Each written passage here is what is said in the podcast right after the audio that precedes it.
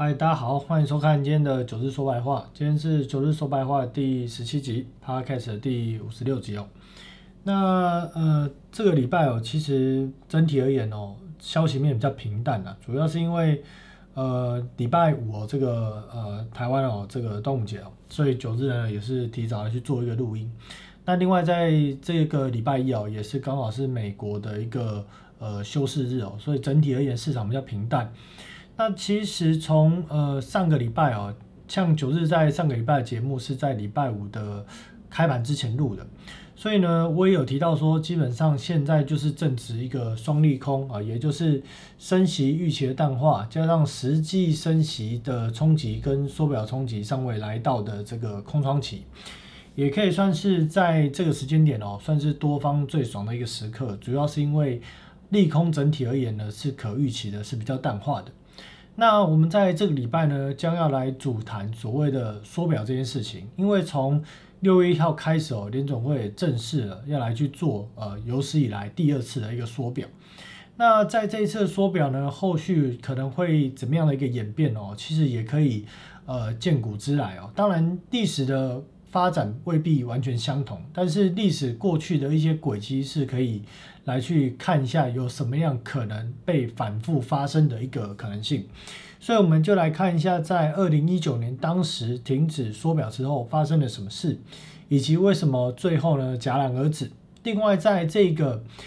第二次的一个缩表跟当时的一个缩表的背景环境有什么不同哦，会是我们在今天这一集主要要来探讨的一个内容。那另外当然也有一些重要的一个新闻哦，我们这边也会在一开始先来做提到。那首先我们先来看一下本周跟下周的一个部分哦。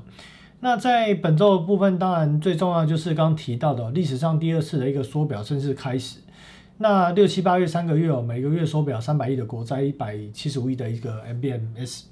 那另外，在西班牙跟法国的这个 CPI 年增率哦，年增率哦，又意外的这个高于市场的一个预估，或者说意外的一个加速。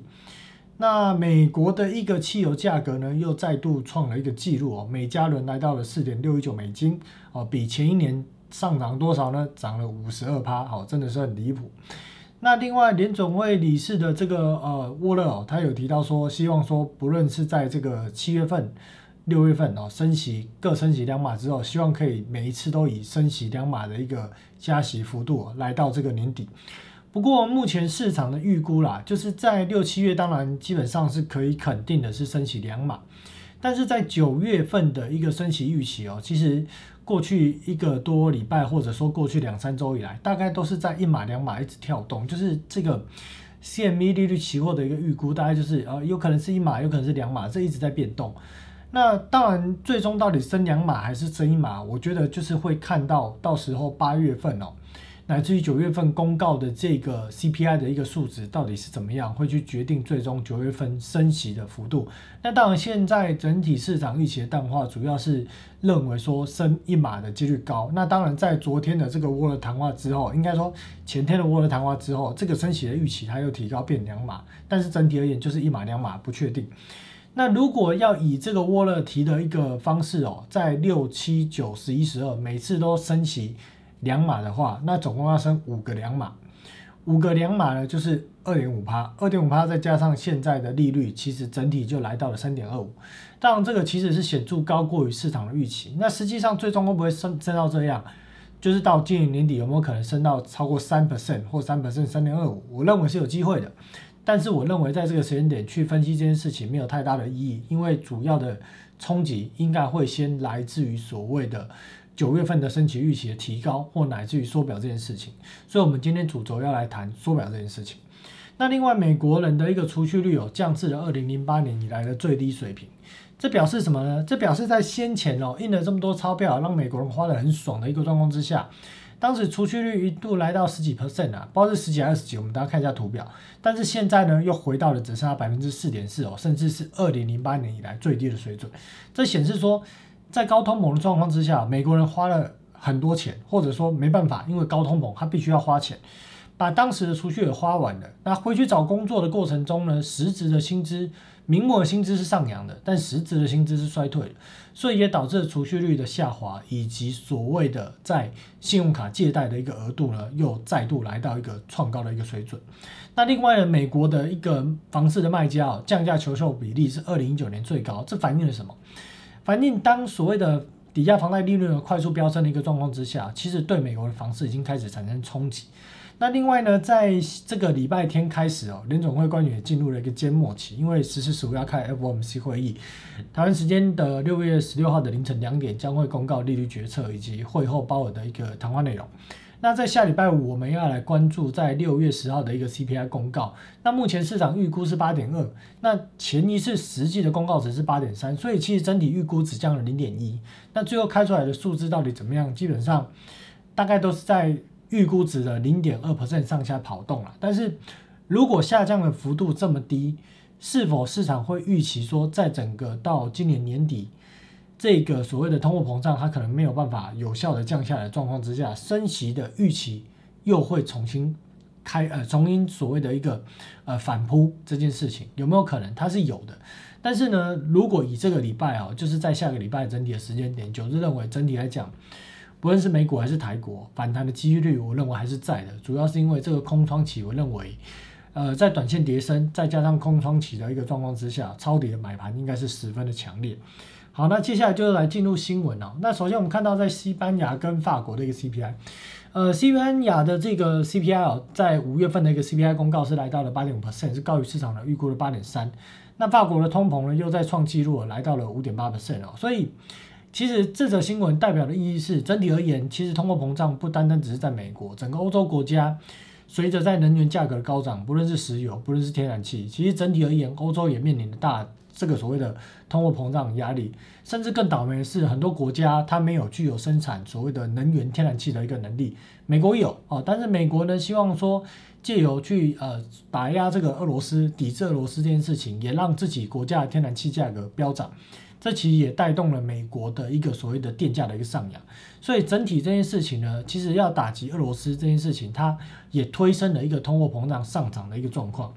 那另外联准会呃理事的沃这个沃勒，昨天刚刚讲的话我们就讨论过了哦，就不这边就不再多谈。那美国的汽油我们看到又再创了一个记录，呃，目前每加仑来到平均价格来到四点六美金。相相较于上个月的这个四点一七，又更高，那甚至比去年的同期呢高出百分之五十二，所以显示美国呢通货膨胀哦，不只是在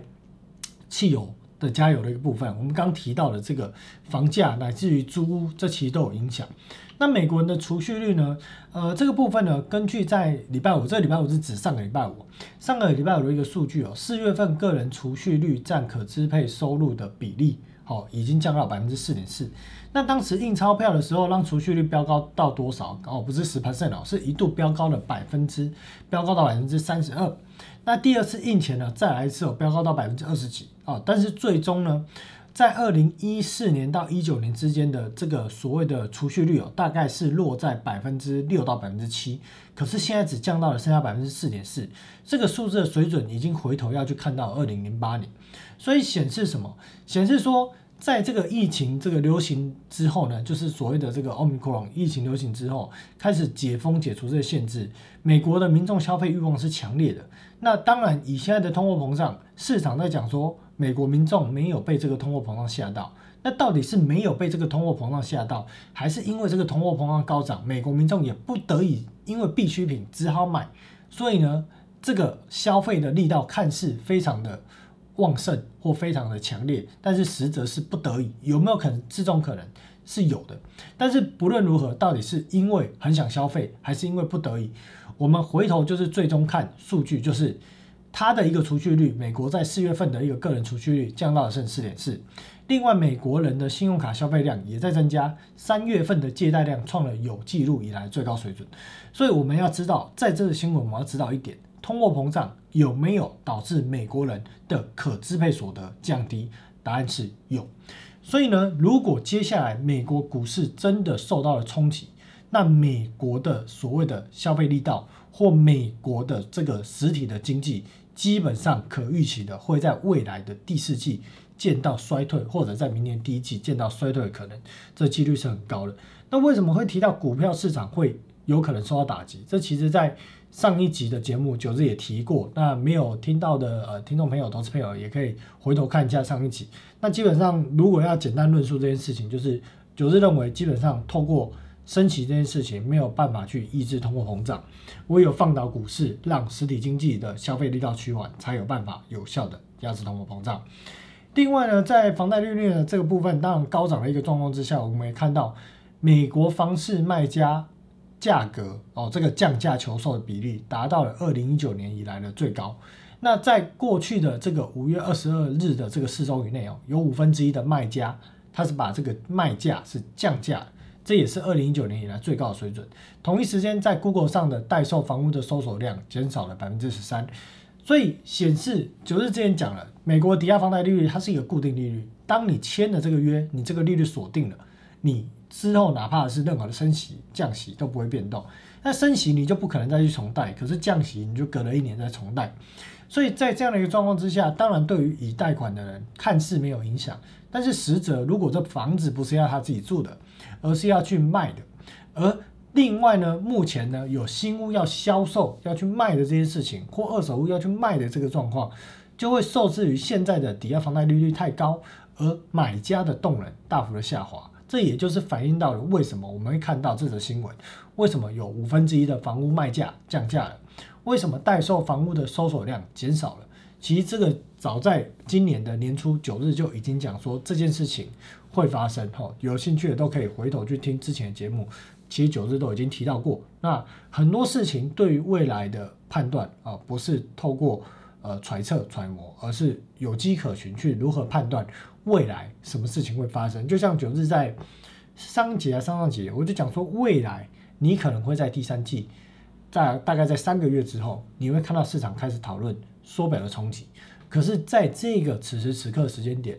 你不会听到有人讨论这件事情。就如同我们在去年哦，很多其实一直一路以来哦，一直都在听九日的呃节目的听众朋友，其实一直以来都知道说九日呢，其实在去年哦的这个上半年，九十九已经在讲通货膨胀。可是整体而言，我们看到市场关注通货膨胀这件事情，其实是在今年的呃上半年年初的时候，或者明去年的这个年底才开始做讨论。但是这件事情呢，其实它已经默默的形成好一段时间。那美国二手房的销售，这当我们之前就看过了，只是这个新闻是要来对应这个美国房市卖家这个降价求售的一个比例。所以不论是新屋，不论是二手房，其实哦这个销售价格、销售量都在下跌的一个状况。那当然最近很有趣啊，有。朋友跟我说，呃，他在这个所谓的银行上班哦，那有投信还要推出这个美国的房地产基金，那我就觉得，哎，这基金如果真的推出去，有买的人应该今年会赔很惨的，我是这么觉得。好，接下来我们就进入到这一周的主题哦，我们来回顾一下当年为什么缩缩表最后呢戛然而止。那另外呢，这一次的时空背景有何不同？好，首先我们要知道，在二零一五年的十二月哦。当时呢，呃，这张表是呃有兴趣的这个听众朋友，如果您是听啊 podcast 了，也建议来抓一下这张表。这个现在的时间大概是十三分多，来抓 YouTube 这个位置，抓抓这张表来下去看。那在二零一五年的时候，我们看到，呃，红色这条虚线呢，是我用 EFFR，就是所谓的呃实际成交的这个联邦的一个市场利率，在二零一五年的十二月的时候开始做了所谓的一个升息的一个动作。但是升息的速度非常缓慢哦，这升息的速度呢，一路到开始要缩表，二零一七年的这个十月份了，呃，当时大概就是从呃零点呃零点二五哦左右附近哦，大概慢慢升升到了一 percent 多，整个在过去二零一五年底到二零一七年底两年的时间升一个百分点，而我们看到其实过去三月份到现在五月份到现在是十年六月份，短短两三个月就升了百分之零点七五，那。六月份啊，三周之后又要再升两码，再升零点五，所以现在这个时间点的升息的速度显著高于当时的时空背景。那另外呢，当年的缩表是怎么说的？在升息两年之后的二零一七年十月，才开始正式启动缩表。一开始呢，每个月一百亿，直到二零一八年缩了一年之后，才开始每个月最多五百亿。好，那整个过程呢，最终资产负债表从最高峰四点五兆。降到了三点七兆，缩表了七千五百亿。超额准备金呢，同一时间缩减了一点三兆。那为什么资产负债表规模当时减少七千五百亿，可是超额准备金减少一点三兆？主要是因为当时的美国的财政部的国债继续来去做增发的一个动作，所以呢，资产负债表在缩，同时所谓的这个联邦债务又继续增发的状况之下，大家就会看到当时的超额准备金降低的速度比资产负债表降低的，应该说幅度来的更大。那最终呢，在这么缓慢的一个缩表，从每个月一百亿，一年之后才五百亿的这个过程。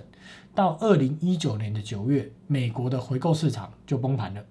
那整个缩表的过程，我们再回头来看哦，缩了七千五百亿，准备金缩了一点三兆，回购市场就崩盘。那现在要怎么来去做这个升息跟缩表呢？现在呢，要在未来的六月、七月各升息两码，甚至九月也有可能升息两码。那同时要在六月份启动 QT，每前三个月每个月要四百七十五亿。当然，现在所谓的。联总会的资产负债表规模相较于当时膨胀了两倍，所以如果要这样的等比例去换算，现在大概是等于每个月开始先缩表两百四十亿、两百五十亿，等同于当时啊。那到未来的这个九月份到六七八月之后的九月份啊，大概是每个月会回到之前的这种每个月缩表五百亿这样的一个水准哦，到时候是缩表九百五十亿，所以这比例是相当了。但是问题是。当时呢，先用这个试水温的动作做了一年，现在只做三个月。另外呢，这个幅度也比当时还要来得高。再者，当时虽然在整个缩表的过程中持续的升息，但是又花了接近两年的时间才升了一个多 percent，而现在要在短短的两个月就升一个 percent，甚至在未来的六个月内的时间可能要升一点七五 percent。所以我们可以理解一件事情。在未来的六七八九十十一十二月半年左右的时间，升息的幅度要在升息一点七五 percent 左右，同时要去缩表，大概呃如果呃前三个月四百七十五亿，那这样子算起来大概就是一千四百亿，那另外在九十十一十二这样子再算起来，大概就是呃九十算一下，大概接近五千亿左右这样的数字。那这件事情它代表的观念是什么？如果单提缩表，我们没有观念，但是我们来看左边这张图，比较小，哦但是可以看一下。其实缩表的概念就是将基础货币来去做缩减，所以在基础货币被消薄的同时呢，M2 跟 M3 它一定会被消薄。那这部分我们大家来提，我们先来看看当时缩表发生什么事情。二零一九年呢，仅仅缩表七千三百亿之后，二零一九年九月十七号，美国回购市场崩盘。当时新闻是怎么写到的？写说美元短期流动性告急。根据数据显示，在九月十七号，二零一九年的九月十七号，隔夜回购利率突然飙高到百分之十，创下二零零三年以来的最高。市场担忧联准会正在失去对货币市场的控制，可能导致费德加强其他工具的调整，甚至重启量化宽松。那在这个利率飙升的这个状况之下，联准会当时做了什么事情呢？联总会当时做的事情就是。他在呢这个费德，他联储银行紧急宣布进行隔夜回购操作。什么叫进行隔夜回购操作？就是他向美国的回购市场，回购市场就是我们提到的这一块哈，回购市场挹注资金，也就是正常的市场状况来讲，有钱的人好，他呃有券的人，他想要去抵押券借到钱，但是回购市场利率失控了，来到百分之十，表示什么？表示我今天要用券要去借钱。我要支付百分之十的利率，我的天哪，为什么呢？我们看看，在利率失控之前，我去借这个钱，我年利率叫二点五 percent，结果隔了两天跟我说现在利率要十 percent，那这样的一个状况下，市场会不会失控？市场当然会失控，所以市场很多有券而开很多杠杆来去投资其他的商品，哦，投资可能是所谓的啊利率交换呐，哦或者是股票市场啊啊国债啊以及等等其他的商品。他呢，如果借不到钱，他就必须要去抛售这些资产。联总会当然也知道这样的一个危险性，所以联总会当时做了什么事情？联总会在当时呢，就是宣布好，他要开始进行所谓的隔夜回购操作，就是我每天呢金额一开始从五百多亿开始丢，哦，后来再提高到七百多亿，也就是你只要借钱，好，我借你，好，我今天就是可以借出的金额是五百多亿。隔天呢，哦七百多亿，后来再慢慢的加，加到一天一千亿。为什么一直加？因为他发现这个金额市场需要借的钱，联总会丢出这个金额是不够的，所以他后来就一直往上加。同时在隔天九月十八号凌晨两点，联总会宣布降息一码，哦升息升到不升了，开始降息一码，哦利率开始往下降。同时呢，调降超额准存款准备金率哦三十个基点，这个也降。那另外呢，在这个二九月十七号到九月二十五号整个过程中，联总会累积向市场投放了接近五千两百亿的钱来去挹注哦，一给这个回购市场需要借钱的人有钱可以周转。因为如果联总会不去挹注这个钱，让市场想要借钱的人周转，他借不到钱。就变成了坏账，变成了呆账，或者就是违约。另外就是他会要开始向他其他的资产部位来去做解杠杆的行为，这样子最后呢，从美国的货币市场乃至于到二级市场，全部都会崩盘。因为是为什么？因为这个借钱这件事情，它是用国债做抵押。如果连美国的国债都失去了流动性，美国的国债抵押都借不到钱。这是一件非常严重的事情，所以联总会当机立断就开始挹注回购市场大量资金，并且同时降息。那在这个过程中呢，我们用这张表就更明确。从九月十几号开始出事的时候，这个单位是呃 billion，所以这个一根棒子如果到这条线，它就是一千亿。从一开始几乎每天五百亿、五百亿啊，甚至有时候突破一千亿，一路挹注到什么时候这件事情才开始淡化？到大概是二零一九年的年底，但是后来呢，又发生一件事情，二零二零年疫情爆发，美国的回购市场又出事了，所以当时在二零二零年的三月份左右，当时的每天的这个回购市场，联总会需要挹注的规模。一度高峰来到两千七百亿左右这样的金额，所以显示呢，在虽然在整个市场资金很泛滥的一个状况之下，当时的这个呃所谓的准备金的余额还有一点四兆的状况之下，但是美国它的一个货币市场的钱其实已经不够了，所以当时在发生这件事情之后，联总会做了几个动作，第一件事情终止缩表，同时呢终止升息，开始降息，另外呢向回购市场挹注大量的流动性。同时，在二零二零年疫情爆发之后，开始进行所谓的量化宽松，这也就是当时的一个时空背景。所以呢，在当时的时空背景也延续到我们在上礼拜提到的这个金融稳定报告的完结篇。其实我们就有提到说，我们看哦，在二零一九年的七月份，有没有开始这个所谓的国债市场深度，它又成为了领先指标。它当时又开始国债深度开始往下掉，到九月份出事了。二零二零年一样哦，在这个三月份出事之前哦，国债增长市场深度，但它是一个意外性的一个状况，所以在同一时间快速的往下掉。好，那在这个过程中呢，呃，其实我们看到，在这个过程中到现在这个时间点，国债市场深度呢，从二零二零年开始回复之后，到现在又开始降到了一个。很低的市场深度，也就是说，这个市场买卖盘很薄，流动性很差的一个状况。所以现在美国的一个国债市场，其实就就如，应该说已经如惊弓之鸟的状态啊，它经不起太多的市场面的冲击或流动性的冲击，随时都可可能产生问题。所以，我们接下来就要十分关注，说真的开始缩表开始，六月份一开始还无感，到七月份到八月份，同时又要开始做这个升息的动作的时候，美国的国债市场。美国的货币市场到底有没有这么多钱，能够去维持这么高的杠杆啊？市场那么多人开了那么多的杠杆，有办法去维持这件事情，就是我们要关注的一个焦点。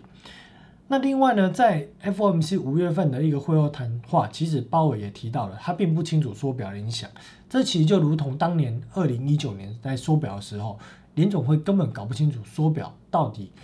安全的准备金所维持在哪里。其实这一次。他们也不清楚，说实在，所以在鲍尔的记者会上面哦，不小心蹦出了这句实话。那整个 FOMC 会后的这个新闻稿，就是在缩表这件事情，一直在强调准备金、准备金、准备金这件事，我们就讲过了，这一集就不要再多论述。有兴趣的朋友可以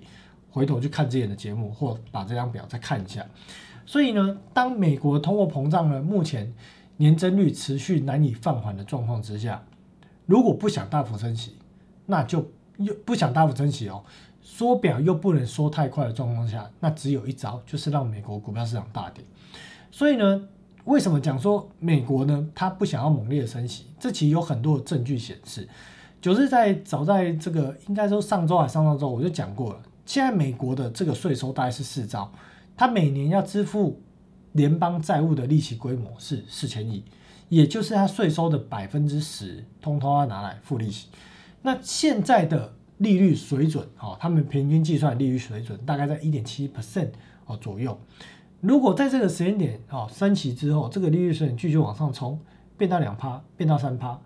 那美国的联邦这债务，它每个月要支付的，每年要支付的利息，可能变成七千亿，变成八千亿，那就变成说它的税收里面要接近百分之十五、百分之二十，通通拿去缴它的所谓的啊这个利息的这个债务的利息。那如果他要缴这么多钱，同时他又没有办法增加那么多税收，那怎么办？只好再增发债务，增发债务就会促使利率，哦，应该不是说利率，促使它的这个所谓的支付的利息又变得更高，因为它的债务规模又膨胀啊，可能变三十一兆、三十二兆，它的这个举债的规模更大，它付的利息就更多，所以猛烈的升息绝对不会是美国高层想要的一个选项。那同时这件事情，我们在今天的节目的标题写了一个很有趣的标题，写说联总会第一季账面亏损三千三百亿，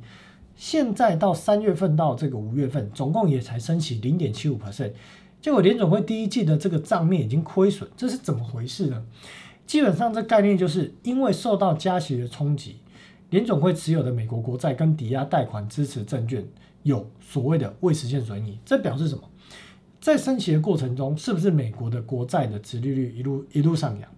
一路上扬就是反之，国债的价格一路下跌。同时，抵押房贷利率飙升的过程中，抵押房贷的这个资产证券化的价格，它就是反向的下跌。所以在这个过程，其实它联总会当时买进来的这些呃资产，当时有一个价格，但是对比现在这个时间点，这个价格已经出现了所谓的一个亏损。甚至到去年底就已经开始进有出现亏损的一个状况之下，统计到这个时间点，累积账上未实现的亏损来到了四千五百多亿。这东西表示什么？表示当然联总会不会倒了，但是就表示说他买的债他已经进入了一个亏损的状态。他如果到时候呢收到他，比方说他现在手上有很多国债，他国债也可以收利息嘛？这利息是谁付？美国的财政部付。那正常的状况之下，如果联总会账上是盈利的，没有未实现的亏损，这个赚到的利息，它是要还给美国的财政部，这个钱它是不会收的，它要还回去，哦，变成就是联呃财政部发这一条这个债，它是不用付利息。但是当联总会现在出现了账上亏损这件事情，他收到的利息要先去抹平他这个未实现的一个亏损，抹平之后，他才有办法把这个利息给财政部。所以，当财政部少了这个利息的收入的时候，那对于它的债务、它的负债的一个压力来讲，是又变得更大。所以呢，在这个过程中，同时又发生一件事情：联邦基准利率的调高，什么东西会调高呢？也会跟着调高，准备金的利率哦会跟着调高，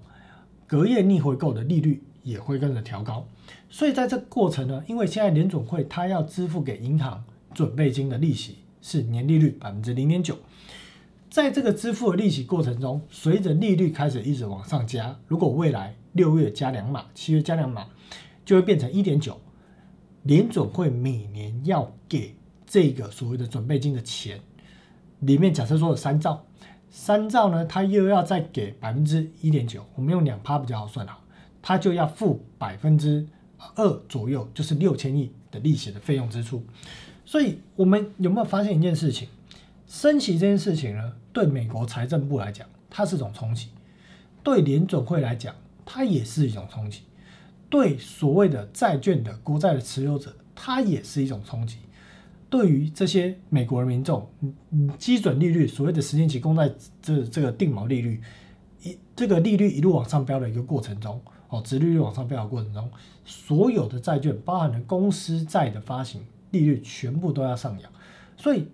当通货膨胀失控的时候，它是死胡同，没有办法，它只好透过加息或者放到股票市场来去压制这个通货膨胀。但现在这时间点不可能一开始就让股票市场倒哦，死给他看，不可能。所以一定要先做升息的动作，但是升息的动作一做，大家都得遭殃。这就是今年二零二二年联准会乃至于整个美国财政部跟美国白宫以及整个华尔街市场面临最头痛的问题，就是遇到了所谓的 Q E 的死胡同，量化宽松的死胡同是什么？就是通货膨胀。所以如果今年没有办法解决通货膨胀，基本上美国股票市场乃至于整个美国的金融市场。很难有什么样的一个很乐观的一个发展的一个状态，是非常困难。所以呢，我们理解到升息这件事情，为什么联总会不想做？其实就是因为啊，就为什么这个联总会不想做，财政部也不希望见到，其实就是因为这样一些种种的因素。那另外呢，在现在这个时间点呢，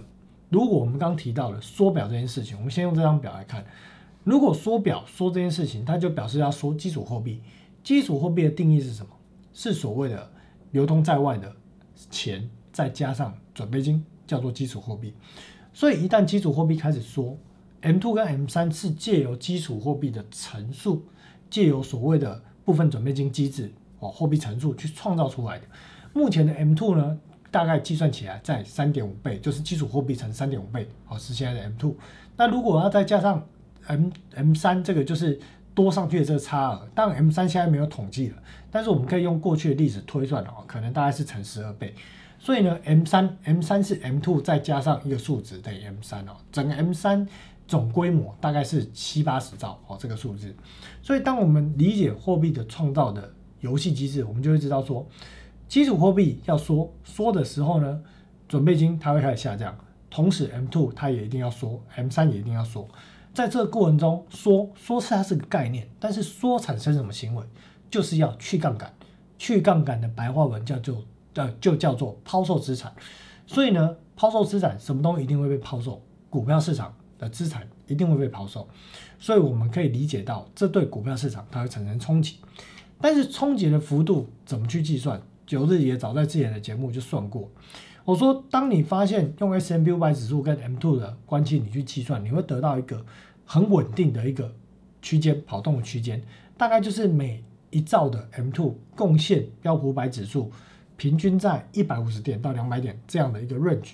所以呢，当 M 这个基础货币要缩，M two 也要缩的过程，标普五百指数它一定会受到冲击。哦，那至于冲击的幅度多少，我们在这个隐藏版的课程里面哦，先前我们就在这个，因为有加入 FB 的社团哦，里面或者这个隐隐藏版的一个连接，我们就已经有介绍过了。那当然这是公开的节目，我就不太想去讲什么特定的目标价指数，也不方便啊。但是我们在这个社团里面就介绍给大家听过，所以那个数值它是算得出来。所以这个冲击呢，它会什么时候开始？也就是在六月、七月开始升起，同时又开始缩表哈。估计比较大的显著的冲击可能会出现在。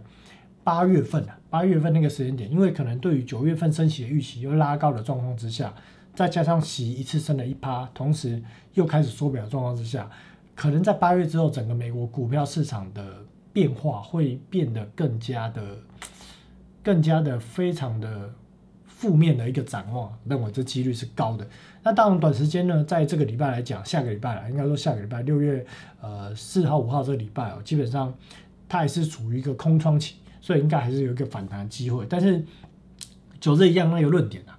做多的反弹记得要跑，啊做空的呢就是等弹上去再空啊，没有弹上去就不要空啊，我还是这个论点。好，那我们来看一下 K 线数了，那基本上苹果呢，呃这个长线的一个上升趋势线哦，如果你把这个 K 线拉得更长，你看个三年五年哦，这个趋势线它已经破了，好，那反弹上来基本上都是压力，那我们就看看有没有机会来到这个年线的位置，哦，这个位置大概会是一个很大的压力，看有没有机会。继续来去做反弹，那标普五百指数呢？九日之前就有教过了，用画圈圈的方式哦，你会发现，哎，支撑原本是一个支撑比一个高哦，啊更高啊了，结果掉下来了，头部也形成哦，所以反弹之之后上来呢，其实两百 ml 也是一个很大的一个压力。那当然有没有机会反弹到两百 ml 啊？九日档希望是说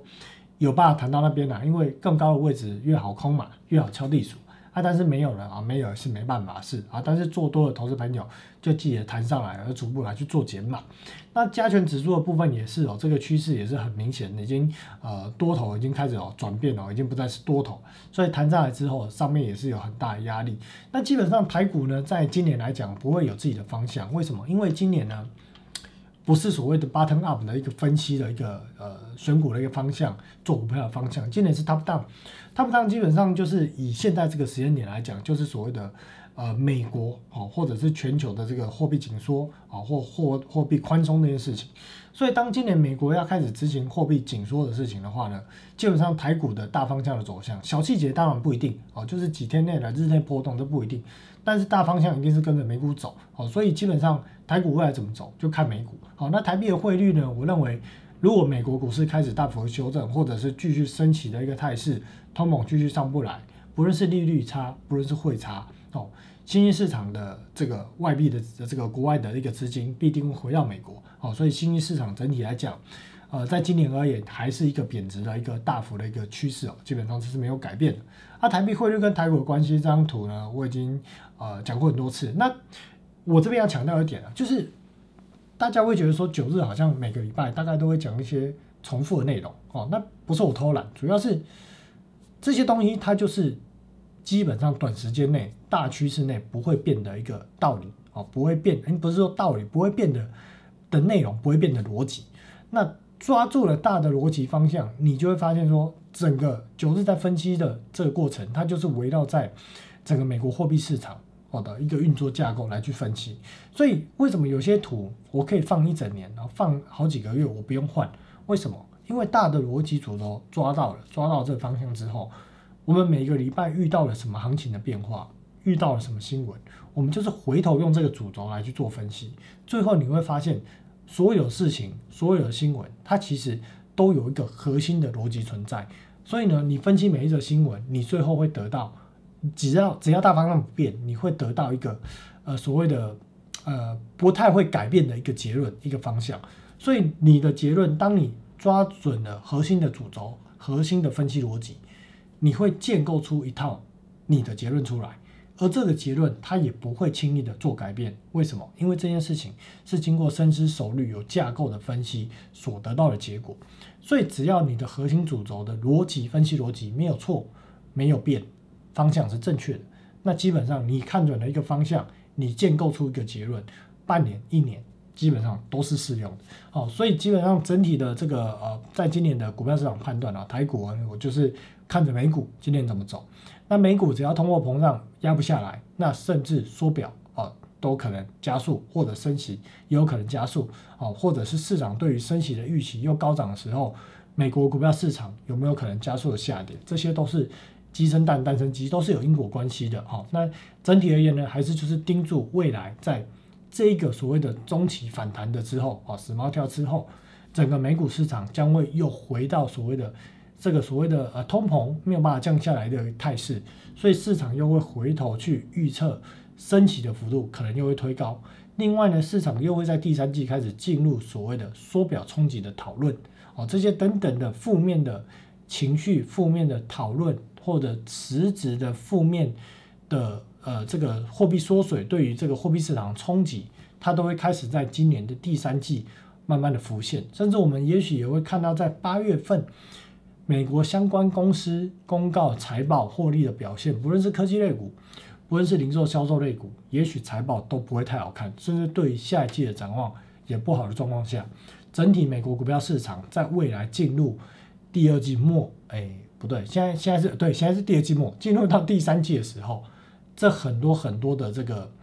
预期的一个心理都会变实变成实质的冲击。所以到时候呢，大家就要注意这个风险了，跟后续的一个变化。好，那接下来就是个年假，那也希望大家在这个端午佳节哦，呃呃，这个休假休得愉快，然后陪陪家人啊，因为疫情也很严重，就没事哦。如果没想出去走走，就是在家里陪陪家人，吃吃粽子。好了，那我们就今天节目就到这里了。那有兴趣觉得九日讲的不错的听众朋友呢，也可以帮九日分享一下。那九日今天听起来讲话有点有气无力啊，因为最近。工作内容比较多了，会议也比较多了。那有兴趣的听众朋友，觉得讲内容不错的听众朋友跟观众朋友呢，投资朋友也可以帮我啊分享一下，就是可以告诉自己的朋友有这样一个节目啊，那也可以学习一些不错的知识在这个节目频道里面。好，那谢谢大家今天的收听，那我们就下周见，拜拜。